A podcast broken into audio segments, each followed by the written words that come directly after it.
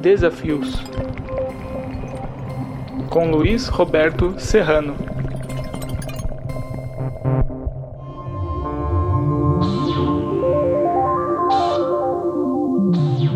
Bom dia, boa tarde, boa noite, depende de quando vocês assistirem esses desafios. Está à disposição no Jornal da USP por, por um longo período. Hoje falaremos novamente sobre a China.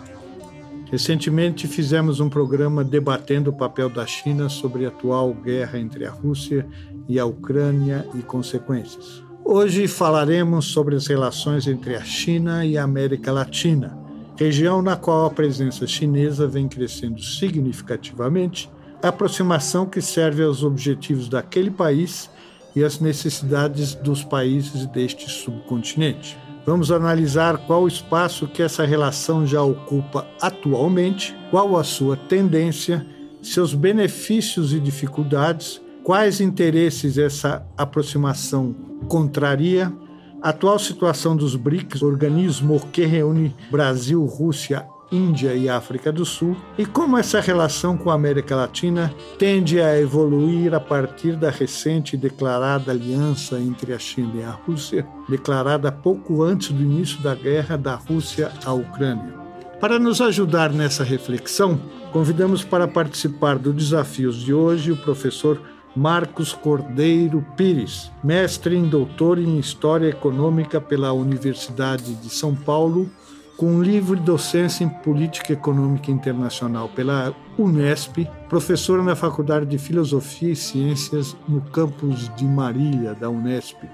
É co-coordenador do grupo de pesquisas dos BRICS, membro da diretoria do Instituto Confúcio, na Unesp, coordenador do Instituto de Estudos Econômicos Internacionais e pesquisador do Instituto Nacional de Ciência e Tecnologia para Estudos sobre os Estados Unidos. É um currículo cheio de atividades e provavelmente muitos conhecimentos. Professor, como vai? É um prazer recebê-lo. Olá, Serrano, muito bom dia. É um enorme prazer estar aqui, podendo conversar contigo e com o seu público. Muito é, obrigado. Vamos bastante grande aqui, né? Tá certo. Eu colocaria como uma primeira questão para você uma ligeira descrição de qual já é a presença da China nos, na, na América Latina hoje. Seria possível você fazer uma descrição Brasil, Argentina, Chile? Olha, a, a China, né, desde 2001, quando ela entra na Organização Mundial do Comércio, tem um aumento exponencial né, da, das importações chinesas aqui na América Latina. Então, por exemplo, a China hoje é o principal parceiro comercial do Brasil, né? já ultrapassou o Brasil na Argentina, é o principal parceiro comercial do Chile, do Peru, é, tem uma grande, é, uma grande parceria, mas já do lado das importações, né, do ponto de vista mexicano, né, tem investimentos de infraestrutura espalhados em diversos países da nossa região, Digamos que nesses 20 anos, a China aumentou muito a sua presença né, e também criou uma certa dependência das economias latino-americanas com relação ao mercado chinês. Podia desenvolver um pouco mais essa ideia da dependência que ela criou em função dessas atividades? A gente tem que se, é, é, pensar a China, ou a própria atuação da China no mundo, dentro do processo de globalização. Se nós fôssemos pegar, por exemplo, a presença dos Estados Unidos e União Europeia no comércio internacional do Brasil, né, em 1990, por exemplo, né, eles eram os principais parceiros comerciais do Brasil, né, além, claro, daqui da América do Sul. Ocorre que nesse período as cadeias produtivas elas se deslocam dos Estados Unidos, da Europa, do Japão para a China. E, aqui, e a China acaba sendo o polo onde se vão demandar as matérias-primas principais. Com o crescimento da China, vai aumentar a necessidade, né? o poder de compra aumenta e vai, e vai melhorar, por exemplo, a qualidade da, da alimentação do chinês. É, o aumento da renda na China faz com que aumente, por exemplo, a necessidade de produção de aço na China para construir suas infraestruturas e suas cidades. É, por outro lado, né, aumenta o desenvolvimento da China, aumenta, por exemplo, a demanda por cobre né, e, por outra, e por outras matérias-primas. Aumenta de maneira é, exponencial a quantidade de carros na China e aumenta a necessidade da importação de petróleo. Então, quando a China começa esse processo de crescimento muito grande, ela acaba né, é, necessitando de uma série de matérias-primas e de alimentos né, que são necessários não só para o próprio consumo, mas também para a produção dos bens né, que depois são reexportados. Vale a pena lembrar, agora menos, né, mas antes da crise de 2008, pelo menos 60% do comércio internacional da China era de comprar matéria-prima ou comprar componentes, montar e hoje a China tem melhorado, por exemplo, a qualidade da sua oferta. Né? Mas esse fenômeno da, da, inserção da China nas cadeias produtivas, né? a evolução da globalização modificou inclusive o fluxo de trocas, né? porque a gente não está mandando matéria-prima para a Europa, para os Estados Unidos. A gente está mandando matéria-prima para a China, para a China produzir e vender para os Estados Unidos, Europa e também para a gente. E o último ponto que vale a pena ressaltar é que justamente nesse período em que a China entra é, de, de maneira mais é, profunda no processo de globalização, é quando ocorre o processo de desindustrialização aqui, né? já que a gente passa a ter uma enorme dependência também da importação de peças, componentes e mais ou menos de bens acabados que são produzidos na China. É uma relação, né, por exemplo, nesse aspecto comercial, é, muito significativa. É né? claro que a gente vai avançar depois para as questões dos investimentos e empréstimos. Mas a, a, esse começo produtivo da China, há 20 anos atrás, ele começou basicamente em cima da oferta de mão de obra barata na China. Né? E... Com certeza. Só que esse processo não parou. Essa mão de obra foi ficando mais cara e mais tecno tecnologicamente mais desenvolvida. Eu me lembro de ter lido uh, nos jornais que houve um, uma determinada época que, o, que os americanos, as empresas americanas, que, que sempre estão atrás de modos de produção mais baratos no mundo, o Brasil já passou por isso, inclusive, mas os americanos começaram a descobrir que os chineses estavam copiando as coisas, né? É, que, aliás, os japoneses já tinham feito antes. E começaram a evitar mandar produzir na China peças vitais dos, dos aparelhos, dos instrumentos, das máquinas que eles faziam, para evitar a cópia. Né? Isso tudo faz parte do processo de, de evolução dessa relação, não na área industrial. Olha, é uma, é uma questão muito muito interessante, né, porque tem até um livro do Ha Jun Shang que fala chutando a escada. Né, porque ele vai explicar que no processo de desenvolvimento industrial de todos os países, né, talvez excetuando a Inglaterra, os outros países fizeram essa estratégia chamada de engenharia reversa, por exemplo. Sim. Em que vão é, em que vão pegando a tecnologia, vão copiando, vão copiando os artigos, vão copiando os livros, né? E os Estados Unidos, né, na, no final do século XIX, começo do século XX, também fizeram. Lembrando que é, esse exemplo. Pode continuar. Pode continuar. Lembrando que este exemplo né, de você copiar né, ou de organizar um processo de é, substituição de importações, né, é, quem primeiro criou foram os americanos, né, com as políticas do, do Hamilton, né, em defesa da indústria nascente. O que é interessante de olhar a China né, é que ela faz né, um caminho, do ponto de vista conceitual, muito parecido com o que foi feito pelo Japão, pela Coreia do Sul e agora a China. Então, qual a base, se nós pegarmos depois da Guerra Mundial, do crescimento econômico do Japão? Engenharia reversa é uma questão importante. A outra questão importante é o câmbio desvalorizado. A outra questão é o manancial de mão de obra barata. A outra questão é direcionar o foco do desenvolvimento para o comércio exterior, para com as divisas comprar máquinas e melhorar a qualidade. E a China, ela parte de um patamar muito baixo em termos de renda. Se nós uhum. pegarmos em 1980, quando inicia o processo de reforma e abertura, a renda per capita da China era de 200 dólares. Naquela época, a renda per capita do Brasil era de 2 mil dólares.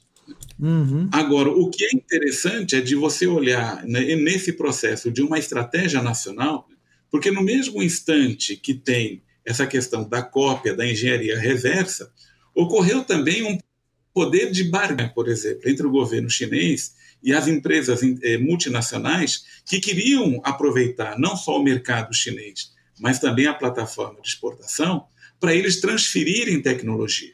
Vale a pena citar um exemplo que é que para nós brasileiros é, é, é definitivo. A Embraer fez um acordo de cooperação com a empresa chinesa chamada VIC, que é uma mega hiper super estatal que produz que é, veículo, é, aviões comerciais e também aviões militares. A Embraer ficou em é, Harbin por 10 anos, né, produzindo jatos médios na China. Passados 10 anos, que era o contrato, né, os chineses né, cumprimentaram a Embraer. Né, muito obrigado, eu espero que essa parceria tenha sido muito boa para você também. Né. Agora a gente vai desenvolver outras parcerias, porque quem está fazendo ou quem vai fazer jatos comerciais são as minhas empresas, porque nós aprendemos como fazer. Aí falou assim: bom, a parceria da Embraer com a China continua? Continua, mas não mais em jatos comerciais. Eles estão pegando agora aviação executiva.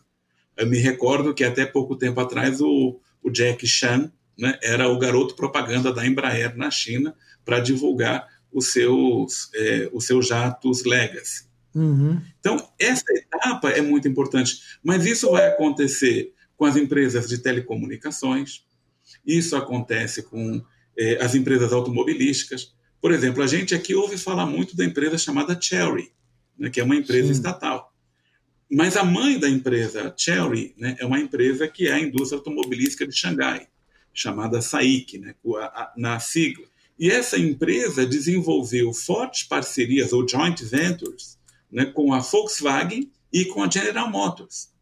É muito comum, né, quando a primeira vez na China, talvez hoje menos, né, chegar numa cidade como Xangai ou Pequim e só olhar táxi, né, é, Volkswagen Santana, né, e com esse nome mesmo, Santana, né, lá na China, aquele mesmo modelo que foi produzido no Brasil de 1990.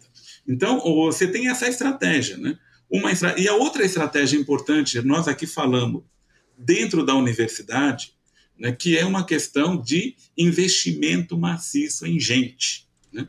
Um investimento muito grande em, em ciência básica, na educação, né, na formação né, é, é, de laboratórios nacionais de pesquisas avançadas. Então, a gente tem uma combinação de coisas, né, que é a própria engenharia reversa, que é a cópia, a gente tem acordos de transferência de tecnologia, mas fundamentalmente não valeria nada se eles não tivessem desenvolvido de maneira muito forte a capacidade é, científica e tecnológica da sua população, de, a tal ponto de chegar um momento em que hoje eles ganham dos Estados Unidos em pesquisa, em, por exemplo, em artigos científicos sobre inteligência artificial. Ah, isso me lembra um fato que eu acho que é importante, que ao contrário da União Soviética, que era um sistema fechado, a Rússia e a União Soviética, a China se abriu para o mundo. A China mandou estudantes para toda a parte do mundo para estudar, para se capacitar, para perceber como funcionavam aquelas sociedades e eles voltam para lá e eles são até recebidos pelo presidente Xi Jinping é, pelo menos eu li uma matéria algum dia sobre o presidente recebendo quem estava voltando dessas bolsas do exterior. Ou seja, eles absorvem o que acontece no mundo e empregam a seu favor, o que é uma estratégia completamente diferente do, do que a União Soviética fez, né? Olhos abertos para o mundo e tentando se relacionar com o mundo, né? Concorda com essa análise, não? Não, absolutamente concordo. Né? E, aí, e aí traz né, uma questão interessante, porque a União Soviética ela criou um bloco econômico apartado. É, nos segmentos em que a União Soviética avançou, era justamente aquele, aquele ambiente que tinha uma maior concorrência, que era o, ambiente, que era o setor é, militar, o setor de defesa. Ali a União Soviética avançou muito, né? diferentemente em outros setores de bens de consumo, em que a, a falta de ligação com a economia internacional, né, ela acaba é, gerando uma perda de competitividade da, na indústria. Eu me, lembro, eu, me lembro, eu me lembro do Khrushchev visitando os Estados Unidos, feiras industriais lá, etc., querendo competir na, na indústria de bens de consumo. Diz que a Rússia ia disputar com os Estados Unidos na indústria de bens de consumo. Tem filmes hoje que mostram isso.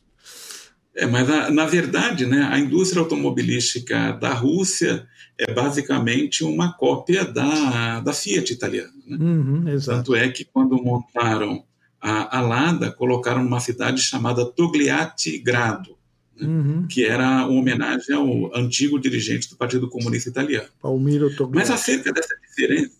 Hã? Palmiro, Palmiro Togliatti. Togliatti. Né? Uhum. Palmiro Togliatti. Exato. Aí o que, que ocorre, é, Serrano? Né? Tem uma história interessante dessa integração. É, o Akio Morita, no livro dele chamado Made in Japan, ele descreve uma conversa que ele teve com líderes soviéticos no período chamado Glasnost, né, que era o período da hiperestroika, né, em que os soviéticos apresentaram os produtos, os bens de consumo deles, perguntando se tinha competitividade industrial. Aí o Akio Morita pergunta assim: aqui não é a Rússia a terra do Tchaikovsky? Tchaikovsky, de Tolstói e do balé Bolshoi, aí os soviéticos completamente orgulhosos. Sim, aqui é a terra.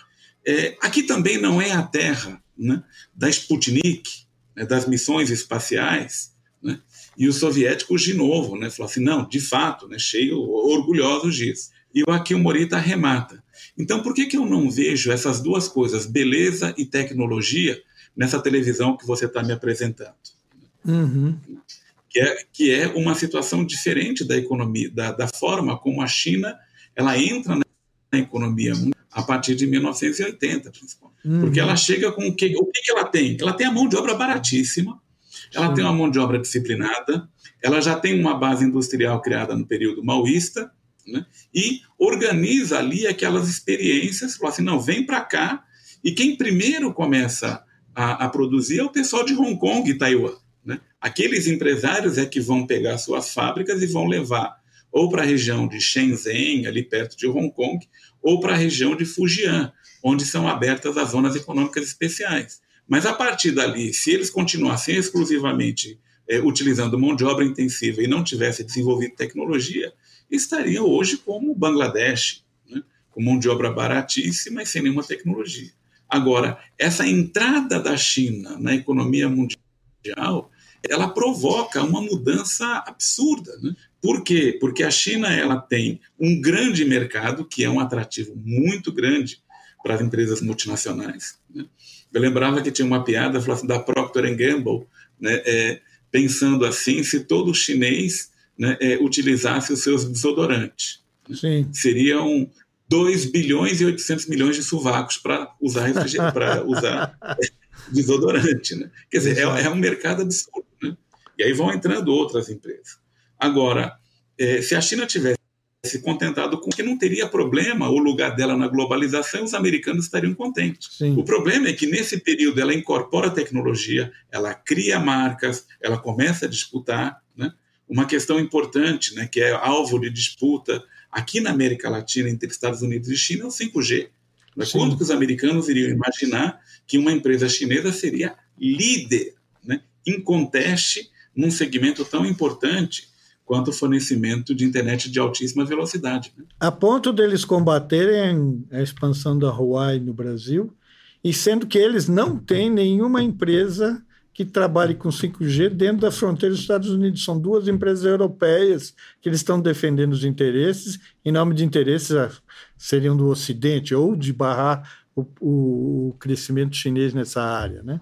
Sim, né? Eles defendem a Ericsson e a Nokia, né? Uhum. Só que, por exemplo, quando chega esse problema aqui no Brasil é complicado, porque desde, a, desde o começo dos anos 2000, a Huawei ela é a principal fornecedora né, para as empresas de telecomunicações que estão no Brasil. Então você fala assim, olha, de uma hora para outra, olha, você vai trocar do zero né, e vai colocar Nokia ou Ericsson aqui em toda a estrutura. Significaria é, refazer toda a infraestrutura com um custo altíssimo que inviabilizaria mesmo o próprio custo da internet 5G no Brasil. Perfeito. Mas esse é um aspecto interessante. Os americanos falam assim, não, vamos, vamos pegar quem tem do nosso campo né, é, para combater é, a China nesse aspecto específico.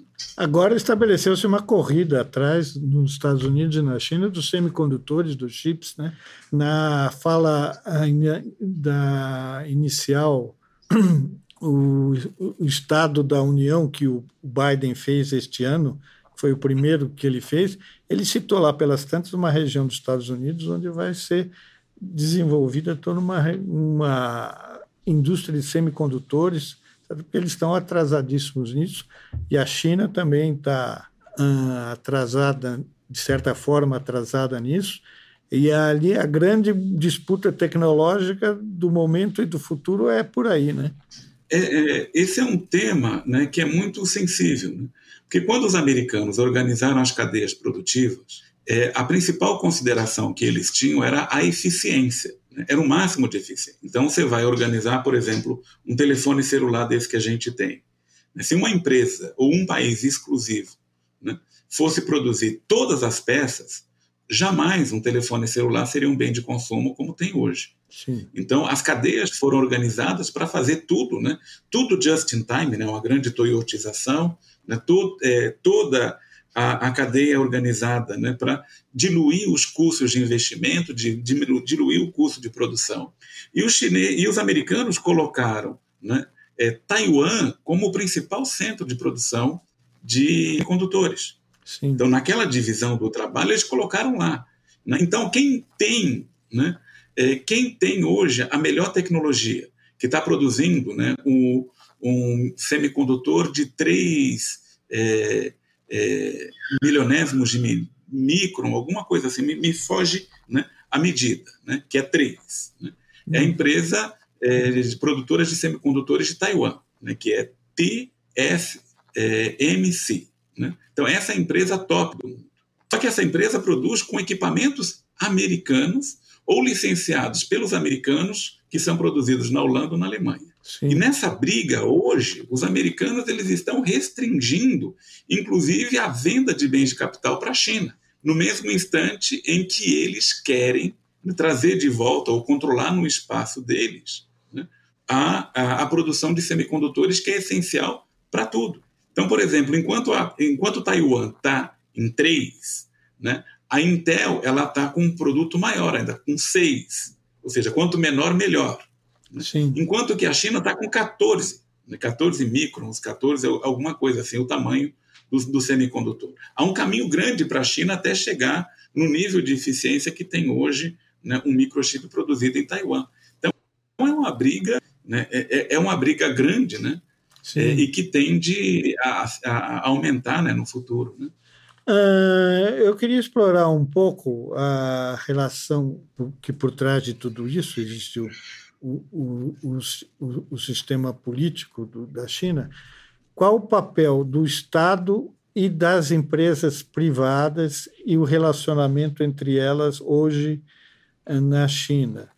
Pelo que eu leio esparsamente, eu até percebo que o Xi Jinping está querendo até aumentar o papel do Estado na condução de todo esse de todo esse sistema. O que você poderia nos ensinar a respeito? Olha, uma questão interessante é de é, a gente considerar, inclusive, com um conceito. as pessoas perguntam: a China é um país capitalista? Aí você vai falar: não. Por que não é um, um país capitalista? Porque tem um pressuposto fundamental para ser um país capitalista, que é o governo dos, da burguesia, que é o governo exercido diretamente pelos ricos. A China é uma economia de mercado em que existem muitos ricos e que onde existem muitos empresários. Porém, o controle político do Estado é feito pelo Partido também. E o que é importante, a estrutura do Partido Comunista Chinês ela continua a mesma daquele modelão criado pelo Lenin lá na União Soviética. Então, esse é um ponto muito importante. Né? Por quê? Porque a China, ela, diferentemente da União Soviética, não controla a produção de tudo não vai controlar né, desde a produção de alfinete até a distribuição de sorvete. Então, o, é, quando se, mesmo antes né, da reforma e abertura, o grau de autonomia né, na China era muito maior que na União Soviética. Mas o que, que acontece depois do processo de se permite a acumulação privada, se permite a propriedade privada, Porém, né, as empresas elas atuam dentro das diretrizes formuladas pelos planos quinquenais. Então, é, esse aspecto ele é importante. Vale considerar uma outra questão importante. Toda empresa com mais de 200 trabalhadores tem uma célula do Partido Comunista. E o Partido Comunista ali, ele não vai lá é, discutir aumento salarial, ele não vai discutir outro, ele vai discutir naquela empresa a implementação das diretrizes dadas pelo governo central por meio dos planos quinquenais.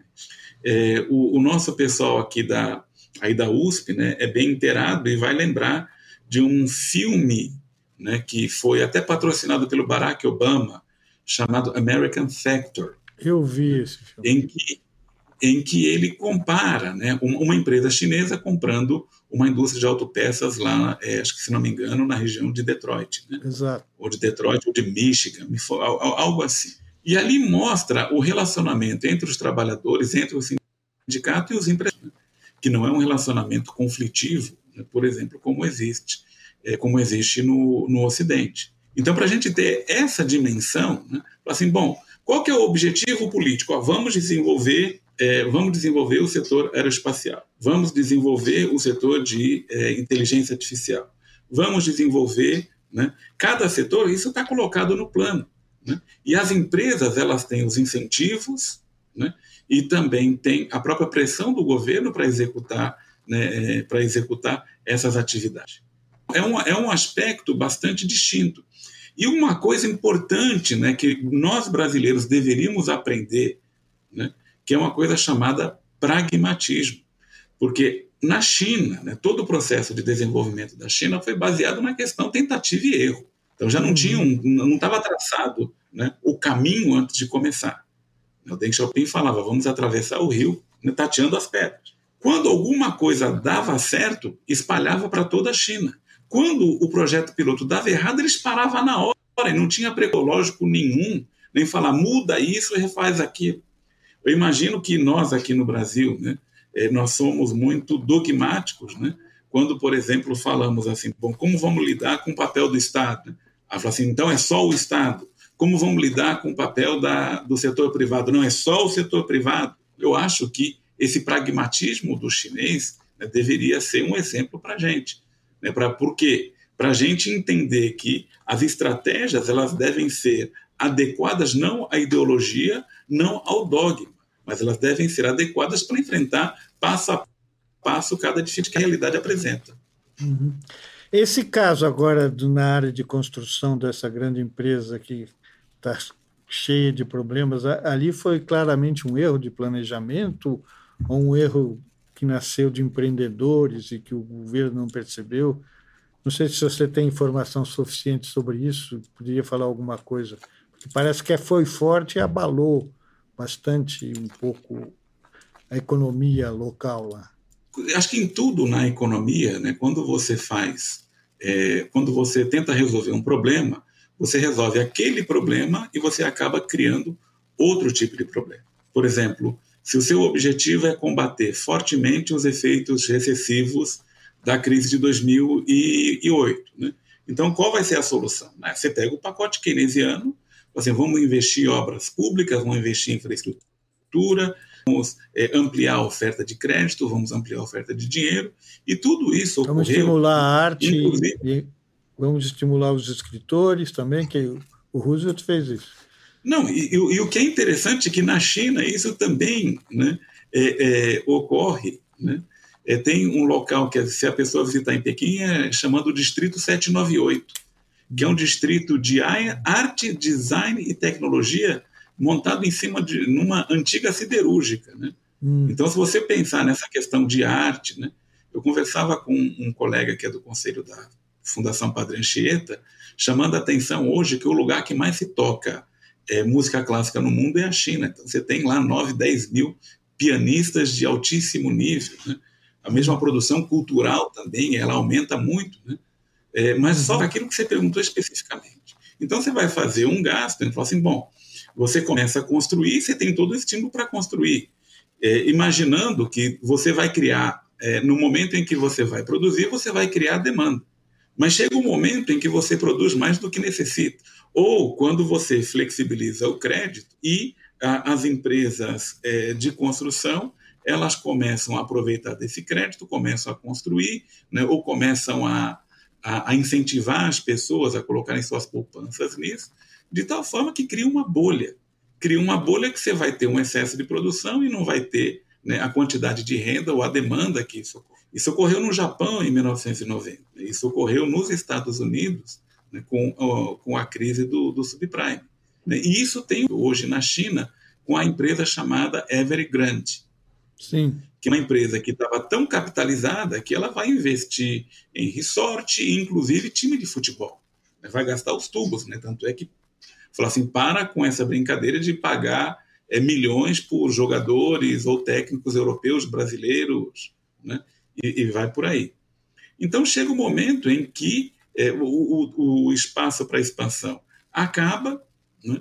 não tem né, toda aquela capitalização diminui, alguém começa a colocar em dúvida né, essa questão é, da, do tamanho da bolha, e quando começa a primeira desconfiança, aí é como se fosse um alfinete na bolha, né, e isso aí vai murchando a empresa, ela não, vai ter como rodar né, o, o seu caixa para pagar empréstimos e chegar numa situação que chegou. Mas é interessante notar que, nesse caso, ainda todos os controles do governo, a empresa ela tem sofrido bastante, mas conseguiram evitar aquilo que é uma crise sistêmica, né, que se espalhasse para todo o setor imobiliário e toda a economia. Então, é, com relação à Evergrande, eles conseguiram né, segurar o problema é, exclusivamente, né, para ele se concentrar exclusivamente na empresa. Mas em processo de crescimento acelerado, você sempre tem tipo de esse tipo de problema. Né? Agora, esse crescimento acelerado perdeu um pouco de velocidade, né? aqueles 8% ao ano, caíram um pouco para 6%, né?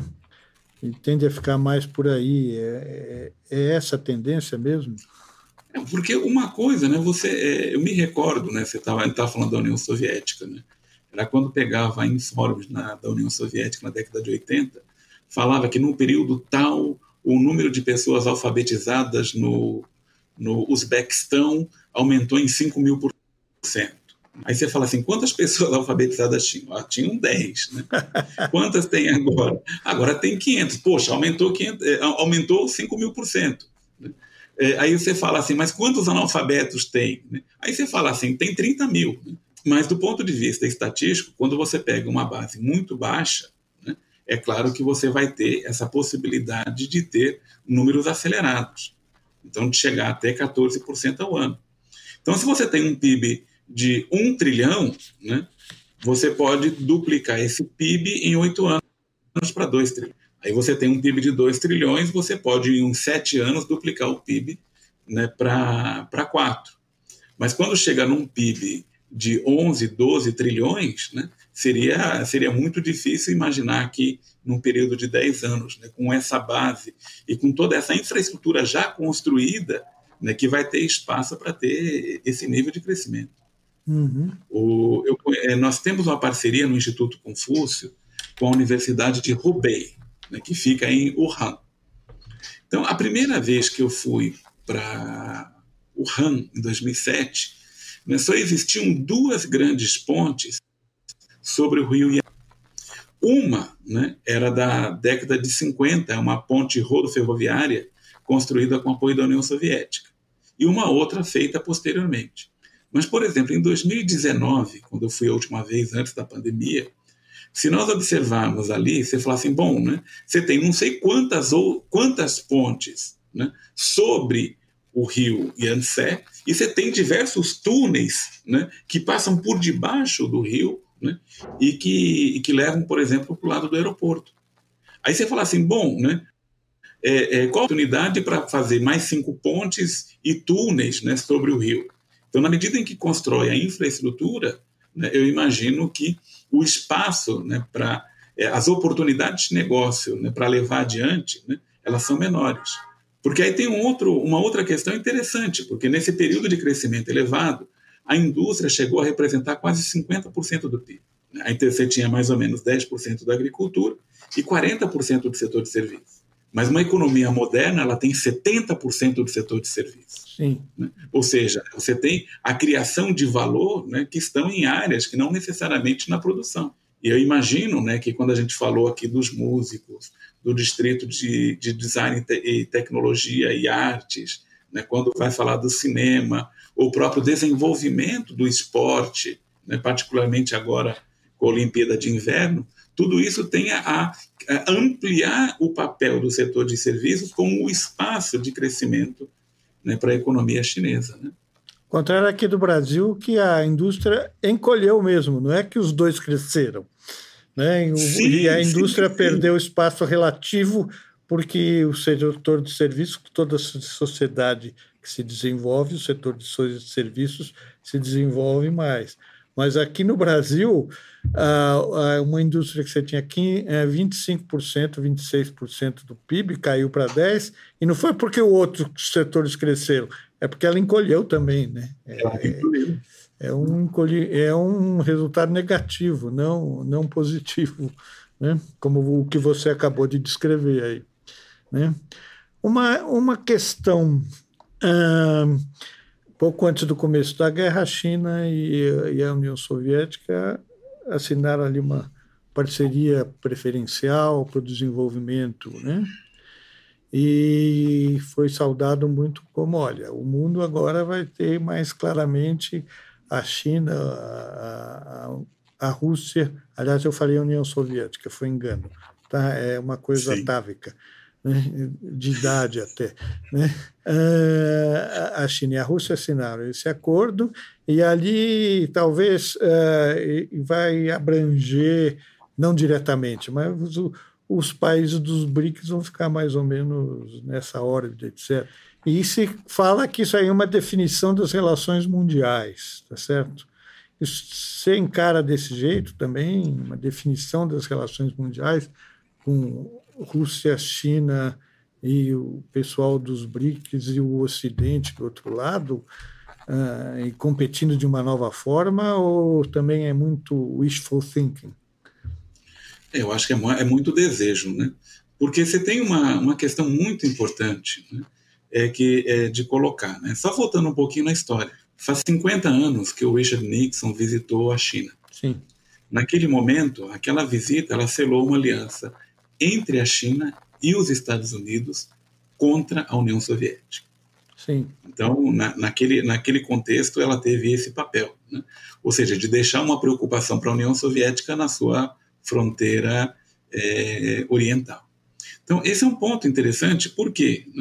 Porque, dentro, olhando do ponto de vista geopolítico, a grande tarefa né, de, um, de um país hegemônico é impedir as outras alianças. Né? Ou pelo contrário, né, o ampliar suas próprias alianças. O, é, o Henry Kissinger, né, quando ele escreve o livro dele Diplomacia, né, ele vai tentar mostrar né, como que o Richelieu era grande né, né, ao impedir qualquer tipo de aliança contra a França naquele contexto. Uhum. Mas, é, voltando para essa questão, né, o, as pressões dos Estados Unidos né, de colocar, por exemplo, um sistema antimíssil na Coreia do Sul, fazer uma aliança com a Austrália né, e com o Reino Unido, inclusive com o submarino nuclear, de fazer uma outra aliança com é, Austrália, Índia e Japão contra a China. Né. Isso tudo aconteceu um recentemente. Só recentemente, isso aconteceu né? recentemente. Sim. Ou seja, cria um problema do ponto de vista da percepção de segurança de um país desse lado. Do outro lado, né, você tem essa questão da própria expansão das fronteiras da OTAN, chegando perto da, da Rússia, e duas tentativas de, de desestabilização no quintal da Rússia, que em 2020 ocorreu no, na Belarus e em janeiro desse ano ocorreu no Cazaquistão. Então, essa questão de percepção de segurança, ela vai falar o seguinte: bom, né, é mesmo é, é, seria o objetivo da é, o objetivo da Rússia é se integrar com a Europa desde sempre. Acho que esse sempre foi o objetivo principal da Rússia.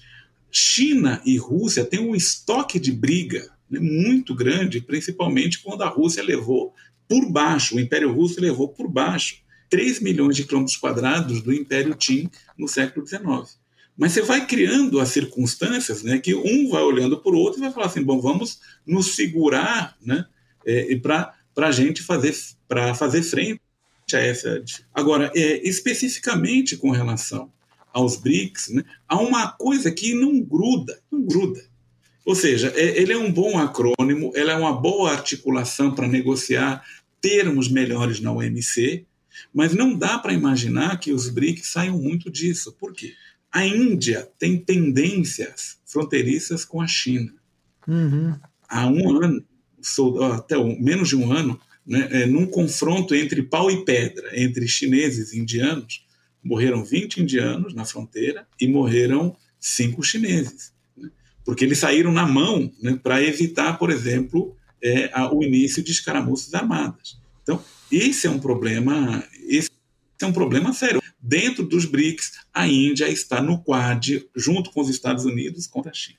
Aí nós observamos aqui do lado de cá, do lado de cá, principalmente com o governo Bolsonaro, todo o conteúdo político que existia no BRICS, ele se esvazia. Sim. As declarações, né, desde 2000, mesmo até um pouquinho antes com o Temer, mas desde 2019, se esvazia o componente político das declarações dos BRICS. E os BRICS, eles continuam sendo como uma plataforma de cooperação econômica porque conseguiram criar um banco. Né? E esse banco, o novo Banco do Desenvolvimento, de fato, ele é uma cola né, que viabiliza a, a, a, cooperação entre os BRICS. Né? É claro que tem comitê para discutir agricultura, tem comitê que vai discutir é, questões atmosféricas, outro comitê que discute tecnologia. Né? Você tem comitês de cooperação, né? mas no fundamental a liga é os BRICS. E aí a gente tem outro problema né, que joga contra isso. Né? Porque nos BRICS tem dois países que são membros do Conselho de Segurança da ONU e três que querem, mas não tem apoio claro dos BRICS para entrar. Então, Brasil, Índia e África do Sul querem entrar no Conselho de Segurança da ONU. Por outro lado, tem três países potências nucleares, Rússia, China e Índia, e dois que não são, né, que são é, Brasil e África do Sul. E, particularmente, no caso do Brasil, né, a gente tem a possibilidade de ser grande. Né? Como diria o Paulo Nogueira Batista Júnior, né? O Brasil não cabe num quintal de ninguém. Né? Mas a gente não tem como mudar né, o nosso endereço, porque a gente está na América Latina, uma área de influência dos Estados Unidos. Seria praticamente impossível imaginar qualquer tipo de ordem né, mundial que juntasse, que separasse Brasil e Estados Unidos colocando o Brasil com a Índia ou com a, é, com a China ou com a Rússia, né, no contexto geográfico que a gente vive. Então, o, é, você tem muito desejo. Né?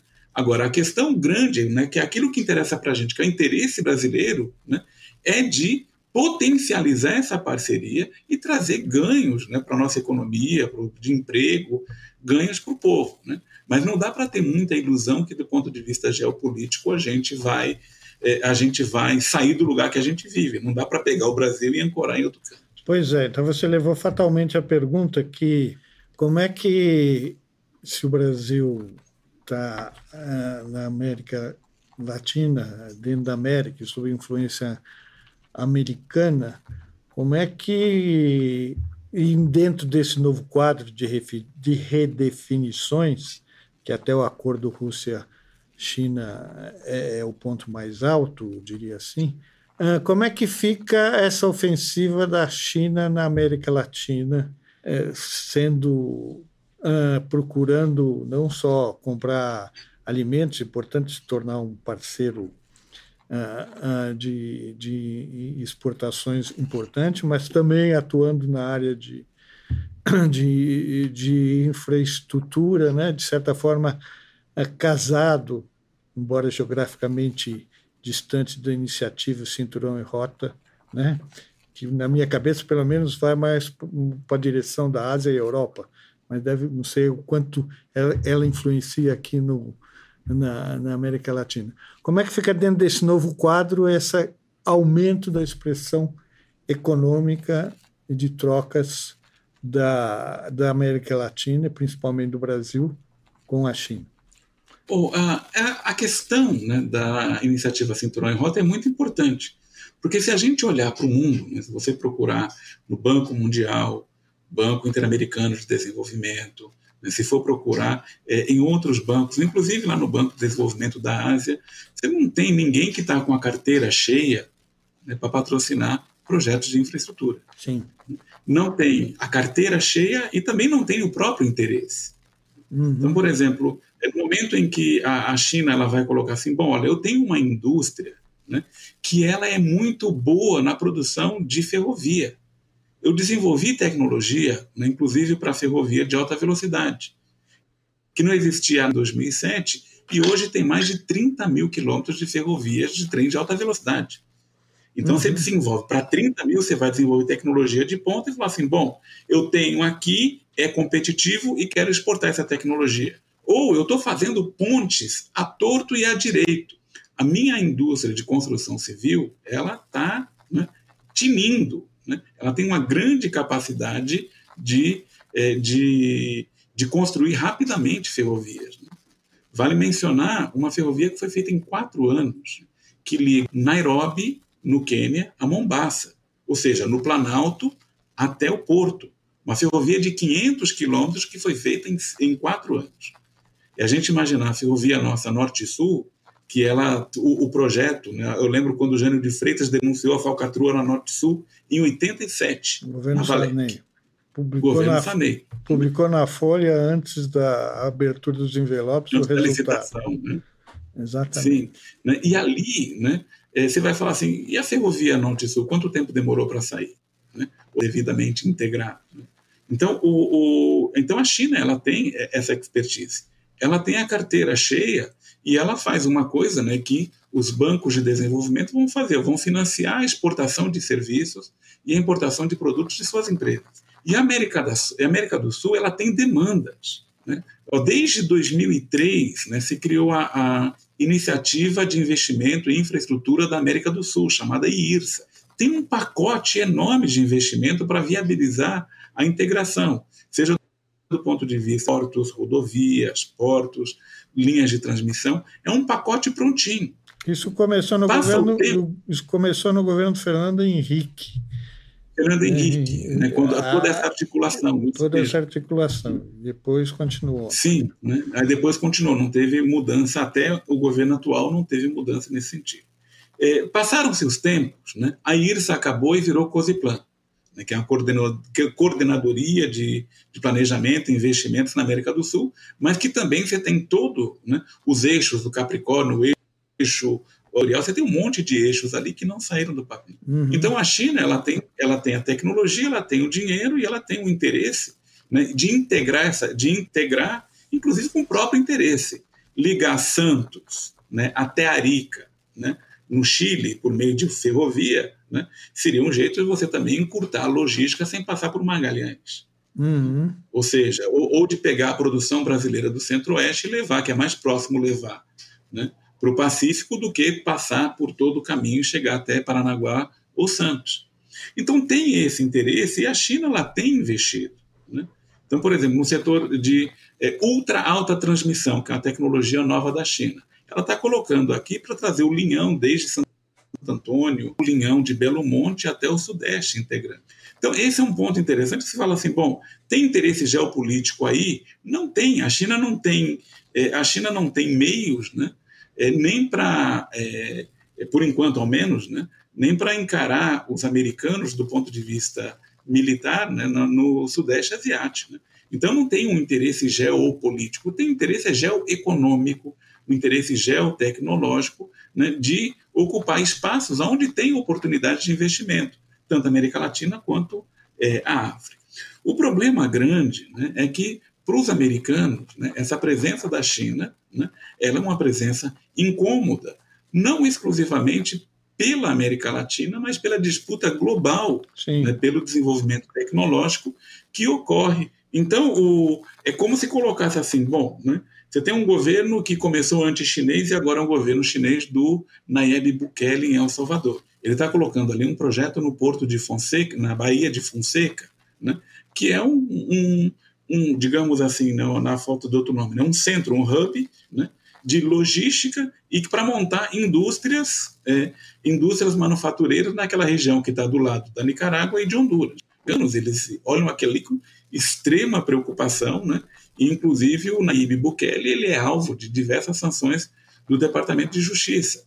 Aí vão olhar por outro lado, né, uma série de visitas que foram feitas no Brasil para pressionar o Brasil a não, não incluir a Huawei é, dentro desse contexto. E uma situação né, muito nova que a gente tem que ver né, é que, pela primeira vez, né, o maior parceiro comercial do Brasil né, não é a potência hegemônica local. Então você fala assim, bom, o segmento, né, um segmento que é muito dependente da demanda chinesa, que é o segmento do agronegócio, o segmento de mineração e petróleo, né, eles dependem do mercado Enquanto que, do ponto de vista do setor financeiro, do setor cultural, da influência política, da influência ideológica né, e do predomínio militar, a gente está num continente controlado pelos americanos. Assim, o que fazer nesse contexto? Tem um descompasso entre infraestrutura e superestrutura, vamos simplificar assim. Sim, exatamente, né? porque a superestrutura é toda americana. Né? Hum. Acho que fundamentalmente é isso. Né? Agora, o que, que o governo deveria fazer? O governo tem que ser pragmático, falar o seguinte: olha, o interesse nacional do Brasil não está em brigar com os Estados Unidos, né? está em aprofundar a cooperação com os BRICS e também, né, e particularmente, né, com a União Europeia e concluir a integração latino-americana. Ou seja, se tem uma tarefa tão grande assim, eu acho que o, o, o fundamental, aquilo que eu havia falado antes, a gente tem que aprender a ser pragmático. Né? Porque você vai olhar o seu interesse, né, ele não está necessariamente colocado numa única cesta.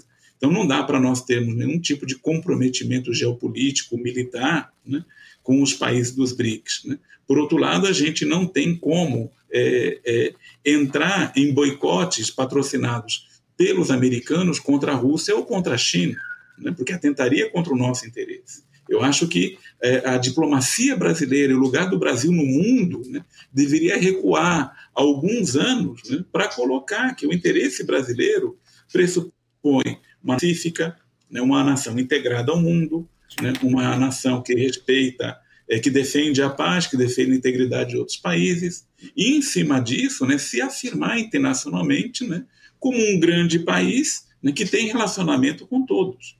Agora, não dá para a gente ser caudatário nem da China e nem dos Estados Unidos. Por exemplo, não dá para, não, não dá para é, como ocorreu pelo menos até é, janeiro de 2020, né, franquear né, o, a, a, posição internacional do Brasil a um presidente que é meu amigo. Isso acho que é difícil para a gente. Né? É, essa posição que vamos chamar assim um pouco, não é exatamente terceiro mundista, mas aí ela prevaleceu no, uh, no, no, governo Goulart. Né? O Jânio tinha laivos de fazer isso, né? O Jânio admirava o Nasser e, e coisas desse tipo, Sim. o Tito, né? E só fez, só aí tropeçou quando deu a medalha pro para o Che Guevara, voltando daquela reunião da OEA em Uruguai. Montevideo. Né? Montevideo. Pouca gente sabe que quando o, o, o Kennedy pediu ao presidente da Argentina na época, que eu não vou lembrar, o sucessor, o sucessor do Perón, em 50, que foi eleito em 58. Uh, Frondizi. Frondizi. Arturo Frondizi. Arturo Frondizi, que tinha um quê de Juscelino Kubitschek naquela época, a menos, a menos na Sim. área de petróleo, porque ele abriu a exploração de petróleo, porque eles tinham lá yacimentos petrolíferos fiscais, etc., mas não era muito eficiente, ele abriu, né? E ele teve vários. Mas, enfim, o Kennedy. E ele se dava bem com o Kennedy. O Kennedy pediu que ele conversasse com o Guevara para ver se amenizava a questão com Cuba, não sei o que, etc, etc. O Kennedy saiu de Montevideo num voo secreto e foi para a residência de Oliva, recebido secretamente, recebeu o recado de Frondizi do Kennedy, e é bom, a história não, não, não deu nada. Mas, embora a viagem fosse secreta, irritou os militares que foram depois na Casa Rosada pedir para ele satisfação disso. E a história a gente sabe. O, o, Sim, o, mais um golpe. O, o que, que foi, né? E porque o, o Frondizi tinha ganho a eleição uh, com acordo com os, peru, com os peronistas, que o Perón tinha fugido, né, 55. Eu sou filho de argentino, por isso que eu sei todas essas coisas. Né? Ah. Eu escutava com oito anos de idade, 55, é, aí, os discursos do Perón num rádio de ondas curtas, né? Ondas curtas. É, el pueblo americano, el pueblo argentino. Por isso que eu acompanho essas coisas com, uh, uh, com um certo interesse. E o Frondizi, que era do Partido Radical, fundou outro partido e foi eleito com apoio dos peronistas, né? o que irritou profundamente os militares que tinham derrubado Perón. E aí, bom, ele durou até 61. E aí foi derrubado de novo. Né? Sim. Enfim, e a Argentina hoje está bem relacionada com a China, né? Tá, Ela afirmou tá com diversos, de entendimento. Está com dificuldades com pagar a dívida com a FMI, essas coisas todas, inflação em alta, etc. É um governo meio problemático lá, né? Mas você ia falar do acordo de que ela assinou. Memorando de entendimento que uhum. a Argentina assinou no Cinturão em Rota. Uhum. E a Argentina, pelo menos quatro investimentos chineses é, foram mencionados num discurso recente da general que comanda o Comando Sul, né? uhum. que é a planta nuclear, né? que é ferrovia, que é hidrelétrica. Né? Uhum. Então você tem é, esse tipo de aproximação. Né? Mas aquela coisa, de novo, a Argentina, o, o, o governo da Argentina precisa do quê? De investimento. Sim. Eu imagino que se tivesse, se a agência nova, se a nova agência de, de financiamento criada pelos americanos colocassem dinheiro, né, acho que ninguém ia fazer nenhuma objeção né, ao uhum. dinheiro gringo né, para desenvolver uma ferrovia ou uma hidrelétrica, né, uhum. ou uma central nuclear. Uhum. Enfim, dentro do novo quadro mundial, aqui na América, isso tudo claro bate na América Latina e vamos ter problemas de como, ah, de que lado favorecer mais ou não, ou então como você falou, criar um caminho próprio, né? Jogando, trazendo Fazer vantagens para o país em, em, cada lance que você fizer, né? Eu, é. é isso, né? Porque o, se nós observarmos como brasileiros, né, o, que, o que é fundamental é ter um relacionamento profícuo com todos os parceiros, mas fundamentalmente olhar o próprio interesse nacional. Né? Como fazem os americanos e também como fazem os chineses. Eles defendem o próprio interesse nacional e compreendem como agir nesse contexto. Né? Isso me lembra Santiago Dantas, lá atrás, né? É, foi um, um, dos chanceleres brasileiros também que ajudou a desenvolver essa postura é, de tirar vantagens de um relacionamento independente. Enfim, vamos ver o que acontece, tá bom? Vamos lá. Meu caro, muito obrigado pela nossa conversa. Não sei se satisfez os telespectadores, é muito assunto, é, é muita influência de todo lado, muita decisão para tomar. E nós estamos aqui para discutir e levar informação às pessoas que assistem esse programa, para que percebam com mais amplitude todo o jogo que está sendo jogado todos os dias neste país e no mundo. Muito obrigado e até a próxima. Muito obrigado, Serrano. Obrigado à audiência. Né? Foi um prazer estar. A conversa foi muito boa e passou rapidinho, pelo menos para mim. Né? tá certo. Um tá. forte abraço.